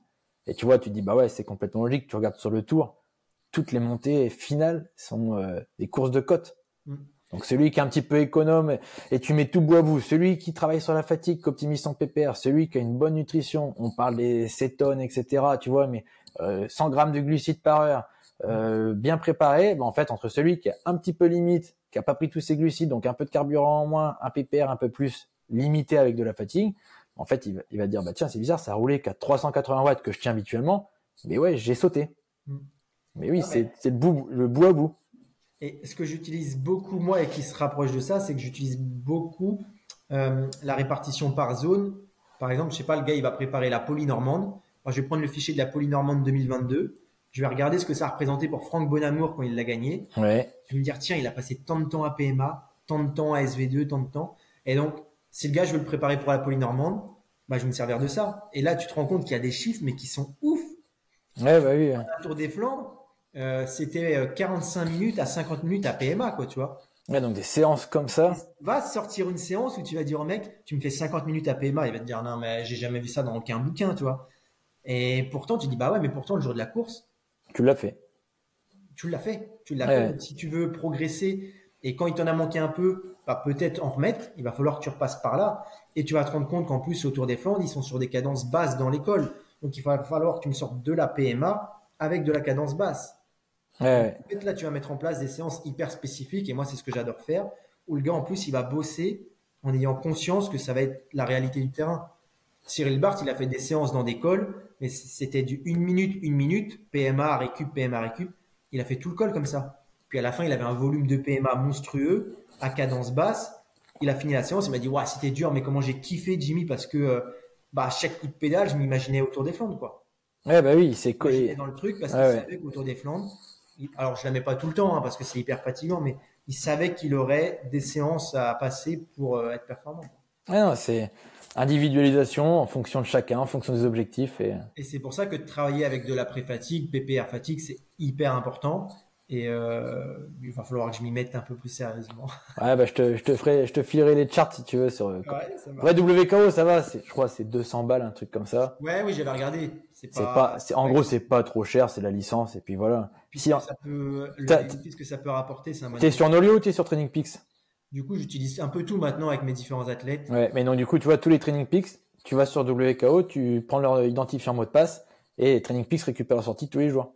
Ah ouais, ouais ça on avait. WKO, ouais. Donc du coup, tu as le côté où tu lances WKO tous les jours, toutes tes sorties de la veille des mecs, c'est récupéré instantanément. Moi, j'ai, moi, sur Nolio, il faut que j'exporte, euh, tu le vois, fichier. le fichier ou sur la période sur 3-4 jours quand j'ai pas fait instantanément et après, j'importe à chaque fois, tu vois. Bah là, les, les trois trucs que j'utilise, c'est Nolio, Training Peaks et Intervalle. Ouais, non, moi je suis. J'ai tout le monde sur Nolio, j'ai cette chance-là. Ouais. Bah, intervalle, c'est bien pour les jeunes, toi, qui veulent pas mettre. C'est gratuit, ouais, voilà. C'est gratuit. Franchement, ça fait bien le taf pour l'entraîneur pour avoir un suivi et tout. Euh, ça commence à sensibiliser le jeune à, avoir un suivi de l'entraînement. Il télécharge son fichier sur Strava, ça se met automatiquement. Ouais, ouais. Toi, tu lui fais un petit retour, ça te fait un petit chat. Je trouve que c'est une bonne, euh, une bonne entrée en matière avant de lui dire, bah attends, on va peut-être aller sur quelque chose, voilà, de plus poussé, pour pouvoir associer ça à d'autres comptes. Donc euh, franchement, j'aime bien pour les jeunes. Non, après de toute façon, toutes les plateformes, elles ont des avantages et des inconvénients. Hein. C'est, tu vois, Training Peaks, bah, c'est un petit peu cher. Hein. Quand tu regardes pour l'athlète, s'il veut un truc premium, bah faut, faut qu'il paye. Toi, si tu prends ton compte Training Peaks Coach, je crois que c'est pareil, c'est un c'est payant. Ouais. Nolio l'avantage, tu as peut-être un peu moins de choses que Training Peaks, mais d'un côté c'est français, ça coûte un peu moins cher, ça évolue. Tu vois, c'est aux prémices. Hein. Quand tu regardes Training Peaks, ça fait des années. Nolio, ça fait que quelques années. Mm. Interval, c'est vachement bien. Par contre, eux, ils évoluent. Par contre, aujourd'hui, c'est gratuit. C'est pas impossible que dans deux ans, ils basculent tout en payant et tu vas dire, bah attends, mais moi j'ai toutes mes habitudes là-dessus. Si je paye pas, ou ça tombe comme c'est un truc gratuit, c'est pas impossible que l'année prochaine le mec qui dit, bah moi j'ai plus le temps parce que ça tombe, ça je ferme. Mais voilà, tout, vois, c'est des avantages des inconvénients. Et l'idée, c'est ça, c'est que tu bosses avec un outil, de prendre des habitudes. Et puis, hein. et puis voilà. Moi, je pense qu'on a fait le tour de la question. On a pas mal discuté sur l'entraînement. Donc, euh, si tu as un dernier petit truc à dire ou si tu as des lectures ou quelque chose comme ça qui peuvent intéresser les auditeurs. Euh, sur le sport Sur le sport, sur l'entraînement, voilà, des choses qui te. Qu'est-ce qui, des choses qui peuvent t'amener sur des réflexions et puis on, on clôturera ensuite. Non, bah, pour moi, l'important dans l'entraînement, c'est ce que je, je, le dis, mais je le répéter, c'est la communication et d'être curieux, quoi. De voir ce qui se passe dans d'autres sports. Donc, euh, ne pas hésiter à aller voir des modèles d'entraînement de course à pied, euh, de natation, parce qu'on se rend, on se rend compte qu'il y a des choses qui sont faites dans ces sports euh, bah, qui sont intéressantes et que finalement, en vélo, on se met des barrières parce qu'il y a le modèle empirique qui nous a dit, voilà, si tu fais un effort de tant de temps, il faut récupérer tant de temps. Et finalement, ça n'a pas de, sur le plan physio, c'est pas totalement vrai. En natation, ils sont capables de se faire des longueurs avec des récup très courtes et ils repartent. Donc, si les nageurs sont capables de le faire, le cycliste est capable de le faire aussi. Donc, euh, voilà, essayer d'être curieux pour, euh, bah, pour être un meilleur entraîneur et après pouvoir avoir de meilleurs athlètes parce que tu les entraîneras mieux. Donc, euh, c'est clair. clair. Donc là, tu vois, on a parlé de WKO. je me pose la question depuis quelques semaines, quelques mois même. Bah, je pense qu'il va falloir que je passe le pas parce que finalement, tu es plus pertinent dans tes analyses une fois que tu as compris comment ça marchait, tu es un peu plus efficace aussi en temps, c'est moins chronophage. Et donc après, tu fais des meilleurs retours à l'athlète et tu peux l'entraîner de meilleure manière. Non, mais c'est clair. Je suis d'accord avec toi et tu vois, je, conclurai en disant ce que je te dis là, ce qu'on a discuté aujourd'hui, ça tombe, c'est vrai aujourd'hui. Et dans six mois, on peut avoir la discussion et dire attends, mais moi WKO, bah, il y a un nouveau logiciel qui est sorti, mais attends, c'est encore mieux. Il faut évoluer et il faut pas être, tu vois, c'est quand on parlait, il y, a, il y a encore les débats. Faut-il enlever les capteurs de puissance? Bah ouais, mais aujourd'hui, euh, ton iPhone, tu te dis pas, bah tiens, je l'enlève, euh, je le prends plus, je reprends un ancien téléphone. Tu achètes ta voiture, tu as euh, le GPS intégré, le Bluetooth. Il y a 15 ans, on me disait, oh mais GPS, j'en veux pas. Aujourd'hui, toutes les voitures, et c'est comme ça, on vit avec. Mm. Du coup, le capteur de puissance, c'est un outil qui nous qui nous aide. C'est ce qui, ça empêchera pas le coureur de gagner une course. Si son capteur arrête en course, il fera les mêmes efforts. Et, euh, les oreillettes, c'est pareil, il y a les débats. Super Sapiens, c'est pareil. Tu vois, au final, en tant qu'entraîneur, on a tellement d'outils. Le but, c'est sur, c'est, c'est pas le but. Le but, c'est surtout l'interprétation qu'on en fait. Oui, bah, moi, on m'avait contacté justement pour euh, savoir ce que je pensais des capteurs de glycémie. Et euh, j'avais dit que moi, ça me choquerait pas que ça soit autorisé ou que ça soit interdit. Les deux me choquent pas, en fait. Non, c'est un outil. La part de technologie dans le sport, je le comprends pour qu'il y ait un aspect un peu plus, euh, voilà, un peu plus, j'allais dire naturel, mais un peu plus dynamique. Il n'y a pas les oreillettes, donc pour prendre les infos, machin je peux comprendre tout Mais les mecs, ils les auront, on trouvera des autres solutions pour donner les infos. Donc, ça. Euh, bah maintenant, quand tu vois tous les gadgets qui existent, bah les montres connectées, les compteurs connectés. Euh, bah oui, ils, mettront des, ils te mettront des, des compteurs avec une carte SIM, ils vont faire un truc et puis tu recevras des textos. Le mec, il va avoir un truc qui s'affiche. Attention, vent, changement de direction dans 3 km. Donc, Pas besoin de l'oreillette, hein, euh, il aura l'info. Hein. Donc, donc, donc voilà, je pense qu'il y a, comme tu dis, il faut vivre des fois avec son temps. Et c'est juste que tout le monde doit s'adapter à ça. Et donc là, pour l'instant, le capteur de glycémie est interdit. Mais euh, s'il est autorisé, pour moi, moi ça me choque pas non plus. Tu vois, j'ai pas eu d'athlètes qui en ont, mais comme je l'ai dit, tu vois, il y en a un qui m'a dit, est-ce que si j'en achète, je dis, je veux bien que tu achètes. Par contre, ne me demande pas de te faire un compte rendu au bout d'une semaine. Ah bah, j'ai moi, j'ai moi, je vais découvrir aussi comme toi les datas. Je peux pas te permettre de tirer de conclusion. Il y a un certain temps. Aujourd'hui, le capteur de puissance, tu vois, j'ai 29 ans, mon premier capteur a 18 ans. Des données de puissance, j'en ai vu depuis des années. Je sais de quoi je parle et je sais le, l'interpréter tu mets un nouveau truc, tu vois, la lactatémie, bah, je me suis remis en question, j'ai fait des tests, etc. Ok, maintenant je sais quoi en faire. Mais au début, je t'aurais dit, attends, je, je fais quelques tests avant pour être sûr de ce que je vais faire. Tu vois, et c'est. Bah, quand, toi, j'ai eu la chance de parler avec Quentin Valogne, et c'est pareil, il m'a dit, mais attends, faut, faut avoir de la data hein, pour euh, commencer à. Ouais, tu peux pas tirer de conclusion. Euh... Exactement. Donc, euh, donc c'est pour ça, ça demande. C'est sûr que le capteur de puissance, ça va être la gestion de ton effort, et on va dire que la capteur de glycémie, la gestion de ton énergie. Donc, quand tu commences à avoir les deux, c'est vrai que si tu as bien compris comment fonctionnaient les deux, tu Bah, réduis tu- vachement le Tu- nombre Le d'erreurs. ser- Ouais, tu tu réduis le serrage moteur en fin de course. Exactement. Donc, euh, on aura peut-être plus, euh, surtout dans les grosses équipes, un Pogachar qui fait à moitié un coup de chaud ou une fringale dans la dernière montée. On l'aura peut-être un peu moins. Mais, euh, mais ça demandera beaucoup de temps, beaucoup d'investissement, beaucoup de travail. Donc, ouais. Ouais, c'est, tout évolue. Aujourd'hui, aujourd'hui, c'est ça. Euh, demain, peut-être pas demain, mais dans un an, on va te dire, bah, tiens, aujourd'hui, euh, bah, le LT2, c'est pas ça, il faudrait faire tel truc. Et ça te remet en question. C'est toujours de se remettre en question. Est-ce que tu as appris? Bah, moi, c'est ce que j'ai, hein, ce que j'ai appris en master, mais il y a des choses que j'utilise encore. Et d'autres choses où, tu vois, bah, le modèle, comme on disait tout à l'heure, le modèle PMA, on l'utilise moins aujourd'hui qu'il y a 5 ans ou 6 ans. Mais il y a plein de trucs, hein. Tu sais, moi, j'étais arrivé, je crois que c'était en première année de licence. Tu sais, on m'avait dit la fameuse phrase, ouais, les enfants, ils font pas d'acide lactique, on peut leur, euh, Ouais, faire ouais. rien de le travailler. Ou, ou le lactate, euh, c'est ce qui te fait mal aux jambes. Tu vois, c'est la phrase. Aujourd'hui, quand les mecs ils te disent ah mais j'ai trop de lactate dans les jambes ou euh, l'acide lactique, déjà ça existe pas l'acide lactique. voilà, ça existait Tu vois, tu te dis il y a des choses où même là, la nutrition, avant c'était 50 grammes par heure maximum. Exactement. Et là aujourd'hui, pour faire et pour faire changer ces mentalités là, ça fait des années qu'on dit ça, bah, c'est compliqué. Mais voilà, c'est notre travail. C'est ça, tu vas donner des, des exos, on va te dire, mais ça sert à rien cet âge-là. Ouais, ok, bon, bah, ça Ouais. sert à rien. Ah oui, non, donner, ouais, surtout, les gars, vous mangez bien tout. Mais non, c'est trop. Non, ouais. ouais. Le côté affûtage en France, c'est un truc de fou. Le mot affûtage. Bah, affûtage. Affûtage veut dire voir les veines. Ouais, puis, ah, tu, Et exactement. manger, et manger une salade. C'est, Ouais, euh, je job, il mange une salade avec deux, deux tomates. Ton objectif, là, c'est dans 10 jours, on va faire une période d'affûtage. Le mec, il te dit, ah bon, je vais plus rien manger. Ah non, ça n'a rien à voir. Non, moi, tu vois, j'ai plus affûtage, parce que affûtage, ah bah ouais, c'est, ah mais je vois pas, je suis pas affûté, je vois pas mes veines. Ah mais non, attends, attends, attends, c'est pas ça la décharge, hein, c'est, Ouais. ouais, mais moi, on m'a dit que j'étais pas affûté, il faudrait que je perde du poids. Ah ouais, mais attends, tu tapes tous tes records, si Non, tu ouais, perds du poids, tu vois, c'est les, c'est les, on fois, dit, hein, c'est clair, c'est clair. Bon bah, je te remercie pour, euh, pour le podcast, pour ton intervention, c'était, c'était top. Ça marche. Merci à tout le monde. Merci à Allez. toi. À une prochaine. Allez, à plus. J'espère que cet épisode vous aura plu. N'hésitez pas à retrouver Cyclisme Performance sur les différents réseaux sociaux, Facebook, Instagram et sur notre site internet cyclisme-performance.com.